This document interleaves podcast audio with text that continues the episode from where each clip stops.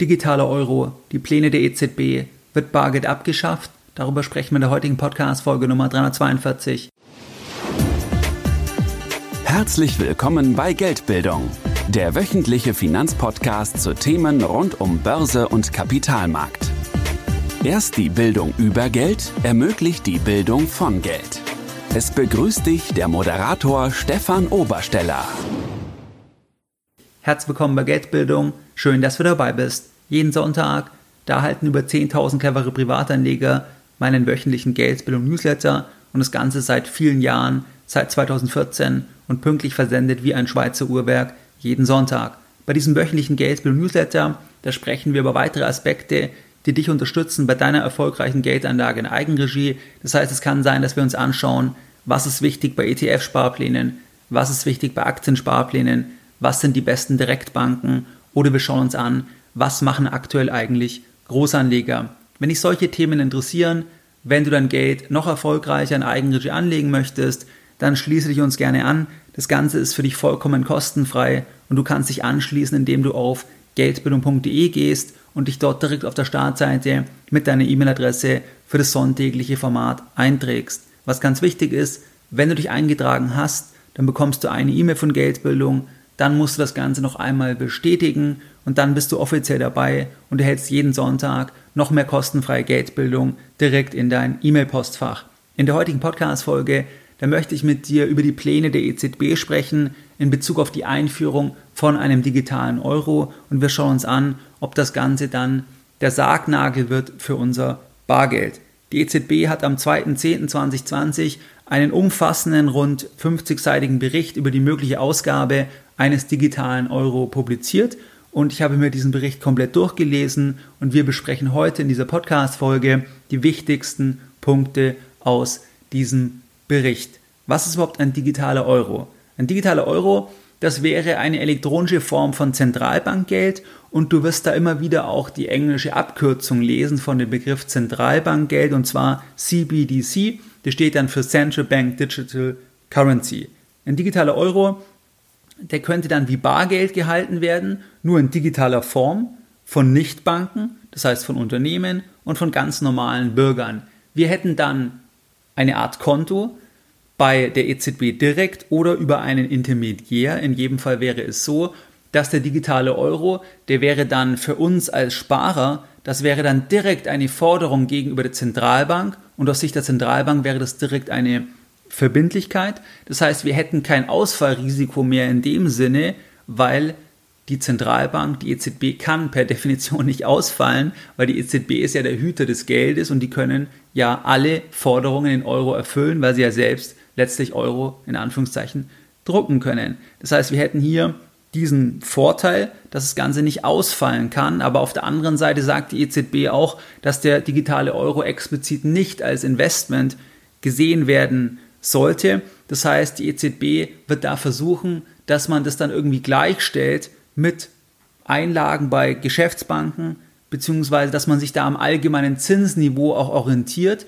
weil andererseits hättest du ja sonst natürlich die Gefahr, dass dann einfach Einlagen umgeschichtet werden, dass man dann sagt, ich müsste beispielsweise, weil ich ein hohes Kontoguthaben habe, müsste ich jetzt bei meiner Bank Negativzinsen bezahlen und dann würde ich einfach umschichten in den digitalen Euro. Dort habe ich erstens kein Ausfallrisiko und hätte ja dann, wenn es keine Negativzinsen gäbe, dort hätte ich auch keine Negativzinsen, aber die EZB wird das irgendwie gleichstellen müssen. Das heißt, dass man sich entweder am allgemeinen Zinsniveau orientiert oder dass man sagt, man begrenzt das irgendwo, dass man nur eine bestimmte Summe in Form von dem digitalen Euro halten kann. Das heißt, das ist ein bisschen der Hintergrund zum digitalen Euro. Die EZB behält auf jeden Fall die Kontrolle über den digitalen Euro, jedoch schreibt die in dem Bericht, dass sie es bevorzugen, dass sie dann mit beaufsichtigten privaten Intermediären arbeiten, die dann die Schnittstelle zum Kunden darstellen, das heißt zu uns, zu Unternehmen, die dann selbst ein Konto haben, weil am Ende brauche ich ja jemanden, der den Kundenservice macht, der die Authentifizierung übernimmt und wenn es die EZB dann nicht selbst macht, dann brauche ich wieder zwischengeschaltet einen Intermediär, den die EZB bestimmt. Dieser Report, dieser Bericht, auf den ich referenziere, der soll jetzt laut EZB den Einstieg darstellen in einen Dialog mit den Bürgern und mit anderen Stakeholdern, also mit anderen Anspruchsgruppen über die mögliche Einführung von einem digitalen Euro. Was ganz wichtig ist, der EZB-Rat, der hat noch keinen Beschluss über die Einführung eines digitalen Euro gefasst und bis etwa Mitte 2021 soll entschieden werden, ob eine Umsetzung erfolgt. Auf der Webseite, da schreibt die EZB in ihrer Pressemitteilung folgendes, Zitat Anfang, ein öffentliches Konsultationsverfahren wird am 12. Oktober eingeleitet. Gleichzeitig wird die Testphase beginnen, ungeachtet des finalen Beschlusses. Zitat Ende. Wir können also festhalten, dass erstens noch nicht endgültig entschieden ist, ob der digitale Euro überhaupt kommt, aber es startet jetzt schon eine Testphase. Es gibt ein Konsultationsverfahren, das heißt, man geht in den Dialog mit anderen Anspruchsgruppen. Das heißt, man treibt es schon mit einer gewissen Geschwindigkeit voran. Und die Chefin der EZB, Christine Lagarde, sagt folgendes, Zitat Anfang, wir sollten darauf vorbereitet sein, einen digitalen Euro einzuführen, sollte dies erforderlich werden. Zitat Ende. Wann dies erforderlich ist aus Sicht der EZB, dazu später mehr. Ein digitaler Euro, der soll jetzt laut EZB das Bargeld nur ergänzen, das betonen sie mehrfach. Das heißt, Bargeld soll nicht laut EZB ersetzt werden. Es soll in jedem Fall weiterhin Bargeld ausgegeben werden. Bürger könnten dann zum Beispiel 1000 Euro in Bar halten, auf einem Konto bei einer Bank oder in Form des digitalen Euro, dann direkt bei der Zentralbank oder über einen Intermediär je nachdem, wie dann das genau ausgestaltet ist.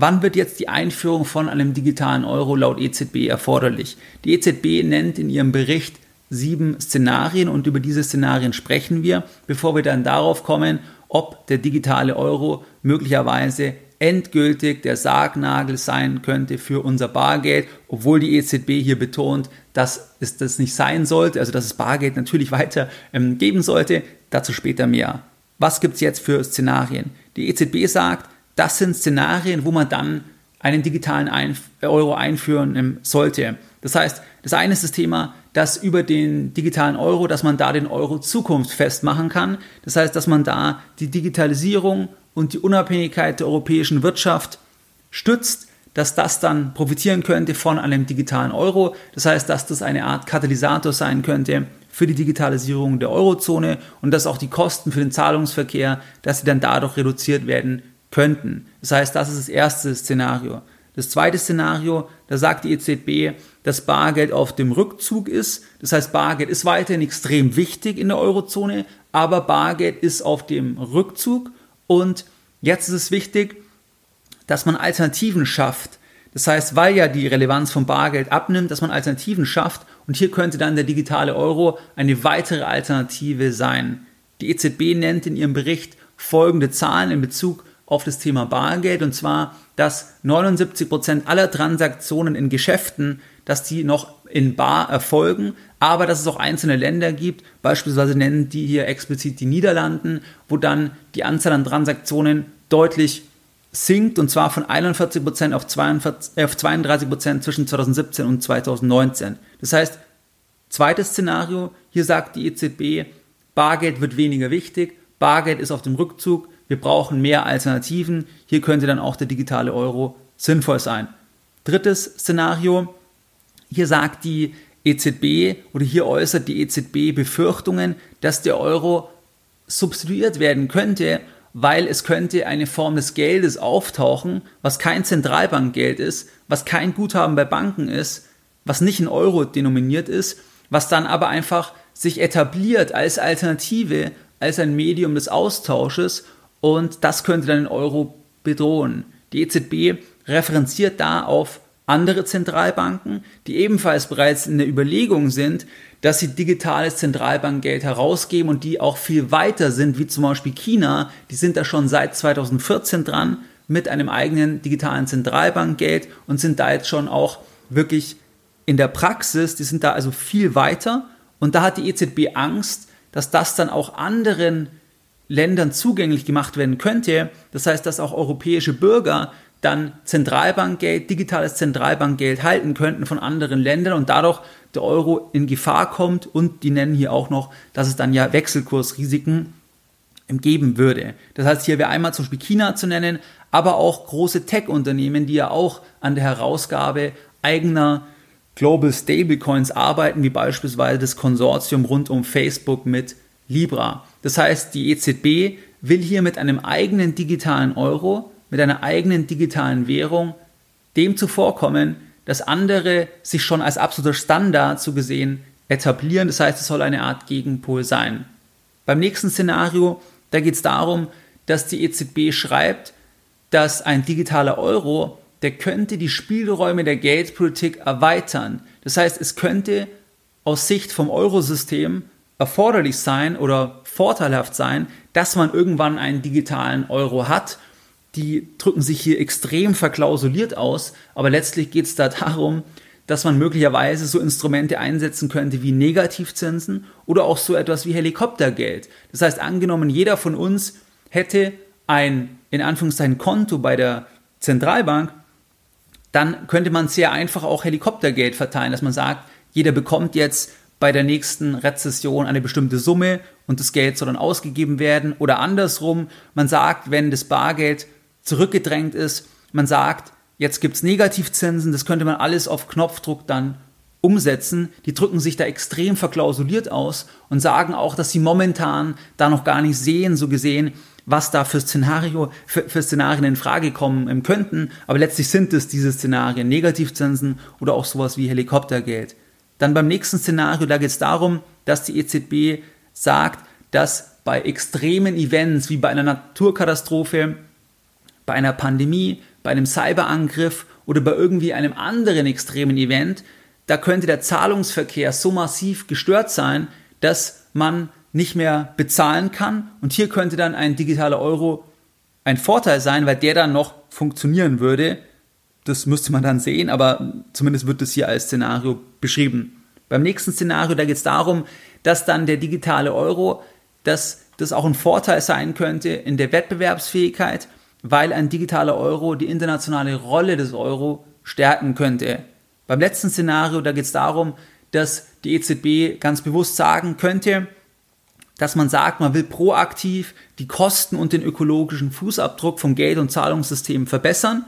Und hier könnte dann die EZB so gesehen mit einem digitalen Euro ihren Beitrag leisten und dann als Eurosystem als Vorbild agieren. Das sind die Szenarien, die die EZB nennt, wann es erforderlich sein könnte, dass man dann einen digitalen Euro einführt. Und Christine Lagarde hat ja gesagt, habe ich ja wörtlich zitiert, dass man darauf vorbereitet sein sollte, Deswegen machen sie das jetzt alles, dass man dann den Euro einführen kann, den digitalen. Und das sind die Szenarien, die beschrieben werden, die, wenn wir uns die mal anschauen, jederzeit die Einführung rechtfertigen, weil natürlich kann jederzeit die EZB sagen, dass sie glaubt, dass dann der digitale Euro auch bei extremen Events funktionieren würde. Oder man sagt, man will den ökologischen Fußabdruck ähm, verbessern. Oder man sagt, ähm, äh, mögliche Spielräume will man haben. Ähm, oder man hat Angst, dass Libra zu stark wird oder die Chinesen zu stark werden mit ihrer eigenen ähm, Währung. Das heißt also, jederzeit kann man dann sagen, auf Basis von diesen Szenarien, go, weil die Szenarien ja sehr breit gefasst sind, die da beschrieben werden in diesem Bericht.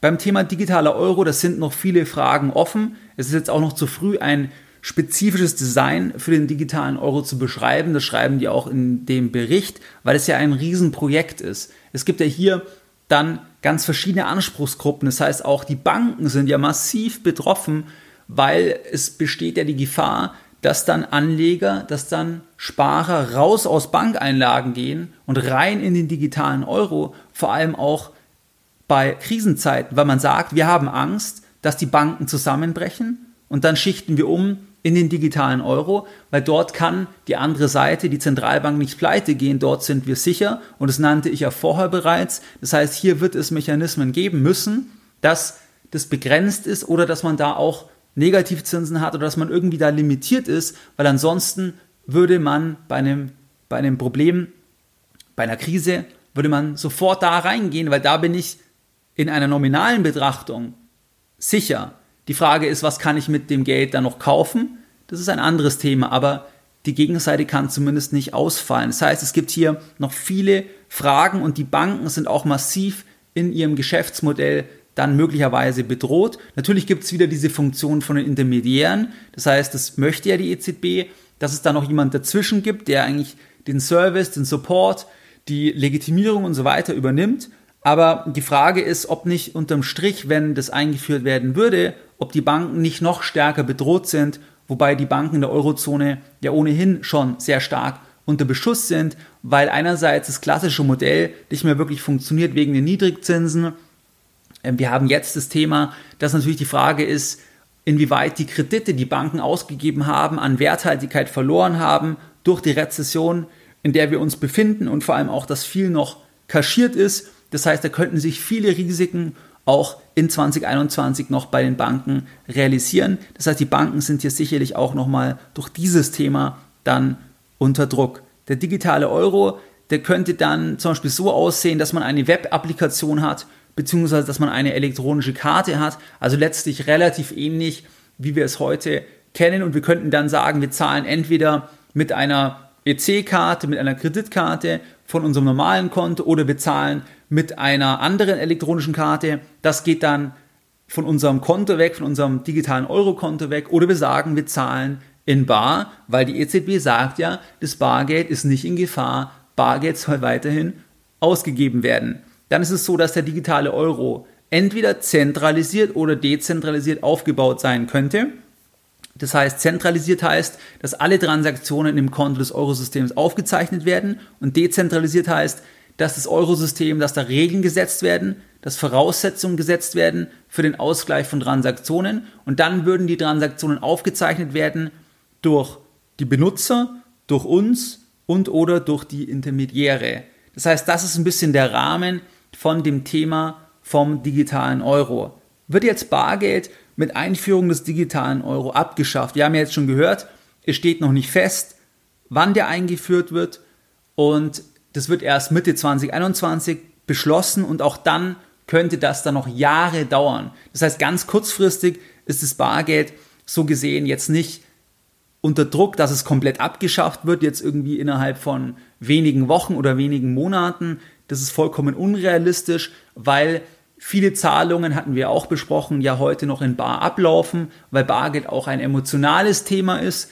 Das heißt, es wäre auch kaum durchsetzbar von heute auf morgen, sondern man braucht da schon ein Stück weit eine Salamitaktik. Das heißt, dass man Leute schrittweise schleichend an die neue Normalität gewöhnt. Das heißt, dass halt Bargeld weniger wichtig sein wird und irgendwann gibt es halt dann Bargeld nicht mehr. Also es ist ein schleichender Prozess, der aus meiner Sicht Jahre gehen wird und die Einführung von einem digitalen Euro, die mögliche Einführung von einem digitalen Euro, es könnte sicherlich hier noch ein weiterer Baustein sein von diesem gesamten Trend, weil wir haben ja die Bargeldbeschränkungen oder die Rückdrängung von Bargeld, die haben wir jetzt auch ganz massiv gesehen durch Corona, das hatten wir aber auch vorher schon gesehen. Das heißt, die Bargeldbeschränkungen, wenn wir nur an das Geldwäschegesetz denken, das wurde immer weiter abgesenkt. Das heißt, heute können wir beispielsweise noch anonym Gold kaufen bis zu 1999 Euro. Dann haben wir auch das Thema, dass ja seit dem April 2019, da werden keine neuen 500er Noten mehr ausgegeben. Das heißt, das Bargeld ist eh schon unter Druck. Bargeld wird zurückgedrängt und der digitale Euro könnte eine weitere Salamischeibe so gesehen sein, was aber ein ganz langfristiger Prozess ist aus den besprochenen Gründen. Ich persönlich bin, ohne rückständig zu sein, glaube ich, ein großer Bargeld-Fan, obwohl ich auch beispielsweise in Bitcoin als Spekulation investiert bin, schon viele Jahre, obwohl ich auch viel mit Karte bezahle. Trotzdem halte ich Bargeld für extrem wichtig. Bargeld ist auch Freiheit und deswegen sehe ich das grundsätzlich kritisch, dass man Bargeld halt zurückdrängen möchte, aber der Trend ist ganz klar, in diese Richtung. Auch das Thema Barzahlungsgrenzen von 5000 Euro nach dem Beispiel vieler anderer europäischer Länder. Das sieht man, dass das schon im Raum steht. Plus jetzt sowas wie der digitale Euro, dass es auch hier noch in die gleiche Kerbe reinschlägt. Ich möchte noch ein wörtliches Zitat aus dem Executive Summary von dem Bericht von der EZB zitieren auf Englisch und zwar steht da folgendes, Zitat Anfang, A digital euro could be designed to replicate some key features of cash that are useful in the digital economy, such as the ability to make offline payments. Zitat Ende. Das heißt, hier wird auch angedeutet, dass das halt so designt werden könnte, dass man halt Barzahlungen möglichst nachbildet, repliziert, was dann auch in die Richtung deutet, dass das schrittweise ersetzt werden könnte, auch wenn es explizit betont wird, dass es Bargeld weiterhin geben wird. Das muss auch irgendwo betont werden, weil ähm, das Bargeld einfach so emotional besetzt ist. Und wenn man explizit aussprechen würde, man will das Bargeld nicht, man will das abschaffen, da würde der Gegenwind Stand heute zu groß werden. Aber schrittweise, schleichend kann man das sicher reinwachsen, plus auch mit einer entsprechenden Berichterstattung, dass am Ende auch die Mehrheit sagt, das ist doch eigentlich eine tolle Sache. Ähm, wir brauchen kein Bargeld. Ähm, Bargeld ist vielleicht sogar gefährlich aus verschiedenen Gründen, sei es Kriminalität oder jetzt kommt noch die gesundheitliche Dimension ähm, dazu, dass man sagt, Bargeld ist nicht so sauber. Ähm, äh, das heißt, das kann man da dann schon schrittweise schaffen, was ich wie gesagt negativ finde, aber die Tendenz geht in diese Richtung. Und was halt ganz entscheidend ist, dass Negativzinsen, die können nur ohne die freie Verfügbarkeit von Bargeld durchgesetzt werden. Da habe ich ja schon vor einigen Jahren, das war, ähm, glaube ich, 2019, ähm, hatte ich eine Podcast-Folge veröffentlicht mit dieser IWF-Idee und zwar mit dem Thema Steuern auf Bargeld zur Durchsetzung von Negativzinsen. Und zur Erinnerung, Christine Lagarde war ja geschäftsführende Direktorin von dem IWF und zwar von 2011 bis 2019, bevor sie dann zur EZB gegangen ist. Und sie hatte sich damals auch eigentlich immer sehr positiv in Bezug auf Negativzinsen geäußert. Dann gab es dieses Paper auch vom IWF, wo damals, wie gesagt, Christine Lagarde auch die Chefin war. Und ähm, da ging es dann ganz konkret darum, wie kann man eigentlich das schaffen, also wie kann man eigentlich Negativzinsen durchsetzen, dass es eben sehr schwierig ist, wenn man eine freie Verfügbarkeit vom Bargeld hat. Und der digitale Euro als erster kleiner Schritt könnte halt auch in diese Richtung gehen, dass irgendwann dann Bargeld doch abgeschafft wird und dann ist es halt viel einfacher, es ist dann eigentlich auf Knopfdruck möglich, auch Negativzinsen durchzusetzen. Und das Thema Versprechen, dass man heute sagt, es wird Bargeld weitergeben, da ist es halt so, dass aus meiner Sicht das Vertrauen in die Institutionen, auch in die Politik teilweise halt auch stark gelitten hat, weil halt sehr, sehr viele Versprechen auch immer wieder gebrochen wurden. Und beim Euro ist es ja so, dass das zentrale Versprechen bei der Euro-Einführung, was den Deutschen vermittelt wurde, dass es nicht so ist, dass eben Deutschland auch für die Schulden von anderen Ländern haftet. Dieses zentrale Versprechen ist ja gebrochen. Vielfach ist es wieder ein bisschen Definitionsfrage, aber allein über den Kauf von Anleihen von anderen Ländern, dass da dann viel in die Bücher der EZB reingeht, dann über den Kapitalanteil, was Deutschland an der EZB hat, gibt es schon eine Art Vergemeinschaftung der Schulden und der Weg geht ja hier weiter. Und das war damals eigentlich das zentrale Versprechen für die Euro-Einführung, weil hätte man gesagt, man vergemeinschaftet die Schulden, hätte man den Euro so gar nicht einführen können, weil man da gar keine Mehrheit bekommen hätte, ähm, beziehungsweise dann hätte sich auch mehr Widerstand geregt in der Bevölkerung. Das heißt, aus meiner Sicht darf man dann die Zusagen nicht überbewerten in der Langfristigkeit, dass man schleichend dann sich aus diesen Zusagen halt rausentwickelt. Das heißt also, Negativzinsen ist da eine Gefahr, dann auch die Gefahr der Überwachung. Das heißt, alle Transaktionen, die sind dann bis in alle Ewigkeit nachvollziehbar. Angenommen, es würde dann irgendwann kein Bargeld mehr geben. Das ist ein ganz langfristiger Prozess. Aber dann könnte man natürlich unglaublich einfach, wenn es dann vielleicht auch keine normalen Banken mehr gibt, weiß man alles nicht, weil jetzt ist ja erstmal der Plan, dass es dann alles geben soll weiter, Bargeld, Geschäftsbanken, wo man ein Konto haben kann und halt zusätzlich noch dieser digitale Euro. Aber angenommen, es würde nur den digitalen Euro geben, mit Intermediären wie Banken, die dann zum Beispiel diese Funktion übernehmen, dann könnte natürlich die EZB auf Knopfdruck alles kontrollieren, Kapitalverkehrskontrollen, Negativzinsen, alles wäre überwacht, man sieht genau, wo hat man Transaktionen getätigt und so weiter. Das heißt, das ist halt einfach eine Gefahr, dass dann diese Fülle an Macht, die man dann damit hätte, dass die halt auch missbraucht werden könnte. Das heißt, man vergrößert hier dann möglicherweise die Macht der Zentralbank ganz erheblich.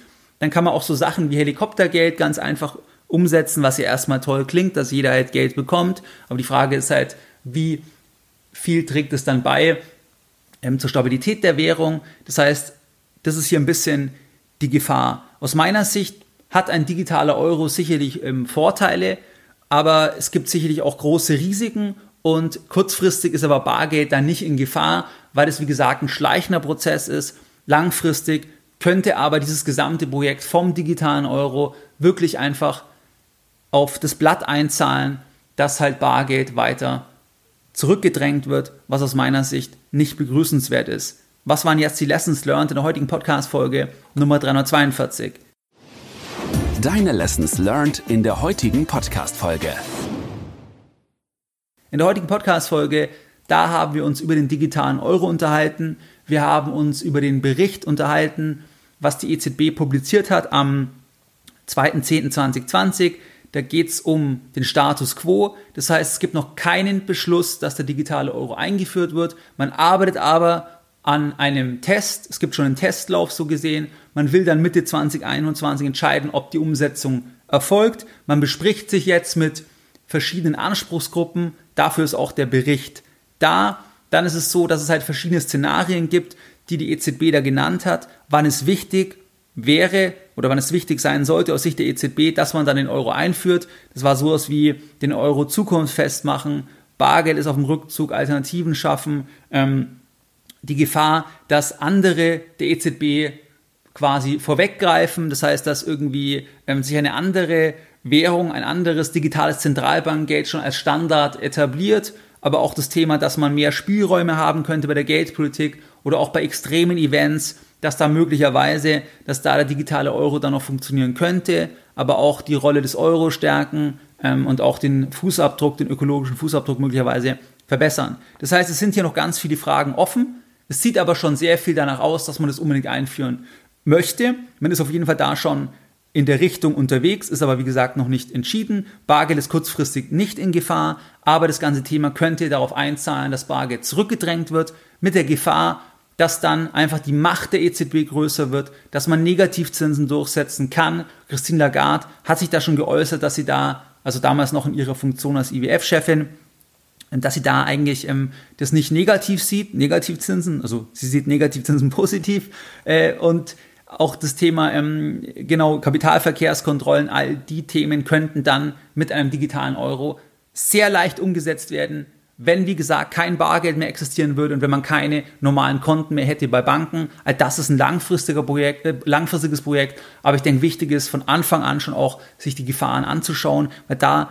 kann man sich dann auch als Anleger noch ein Stück weit ähm, positionieren. Stichwort zum Beispiel der anonyme Kauf von Gold im Tafelgeschäft. Wie du es gewohnt bist, dann möchte ich auch die heutige Podcast-Folge wieder mit einem Zitat beenden und heute ein sehr passendes Zitat von Jean-Claude Juncker. Wir beschließen etwas, stellen das dann in den Raum und warten einige Zeit ab, was passiert. Wenn es dann kein großes Geschrei gibt und keine Aufstände, weil die meisten gar nicht begreifen, was da beschlossen wurde, dann machen wir weiter, Schritt für Schritt, bis es kein Zurück mehr gibt. Mehr Informationen zu Themen rund um Börse und Kapitalmarkt findest du unter www.geldbildung.de. Und immer daran denken, Bildung hat die beste Rendite.